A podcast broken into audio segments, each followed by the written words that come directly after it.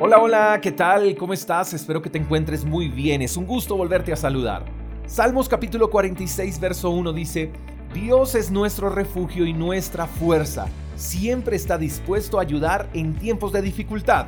Qué interesante ver que Dios siempre quiere ayudar. Pero creo que el problema es que no le buscamos en tiempos de dificultad. Pareciera que las dificultades nos abruman de manera tan rápida que no nos da tiempo de pensar o de reaccionar. Si Dios siempre está dispuesto para ayudar en tiempos de dificultad, la pregunta es, ¿a quién acudimos en tiempos de dificultad? De seguro no obtenemos la ayuda que deseamos porque nos refugiamos en el lugar o en las personas equivocadas. ¿Sabías que la frustración invade nuestras vidas cuando no es Dios quien nos ayuda?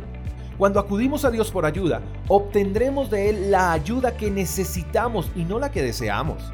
Muchas veces deseamos tomar atajos ante distintas situaciones de la vida y queremos obtener ayuda para evitar o salir cuanto antes de una situación, pero si nosotros acudimos a Dios por ayuda, tenemos que entender que su ayuda puede ser distinta a la que estamos pidiendo.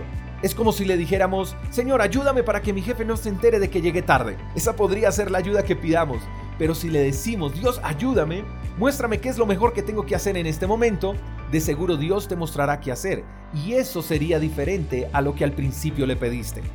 ¿Tienes un problema? ¿Necesitas ayuda? ¿Quieres la ayuda de Dios? Ok, Él está dispuesto a ayudarte en cualquier circunstancia de la vida, pero es mejor que aceptes su ayuda sin condiciones. Recuerda que la ayuda de Dios no es forzarlo para que las cosas salgan como creemos que tienen que salir. Aceptar la ayuda de Dios es decirle, quiero tu ayuda porque a ti te salen mejor las cosas.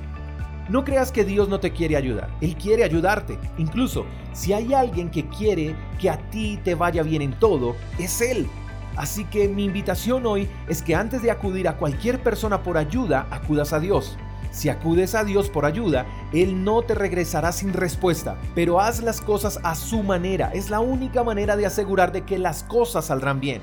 Dice la Biblia que el que toca la puerta se le abre y el que busca encuentra. Así que no olvides que Dios está dispuesto a ayudarte en todo. Solo que dentro de tu lista de contactos con los que sabes que puedes contar, debes poner a Dios y ojalá que sea el primero de tus contactos, tu SOS.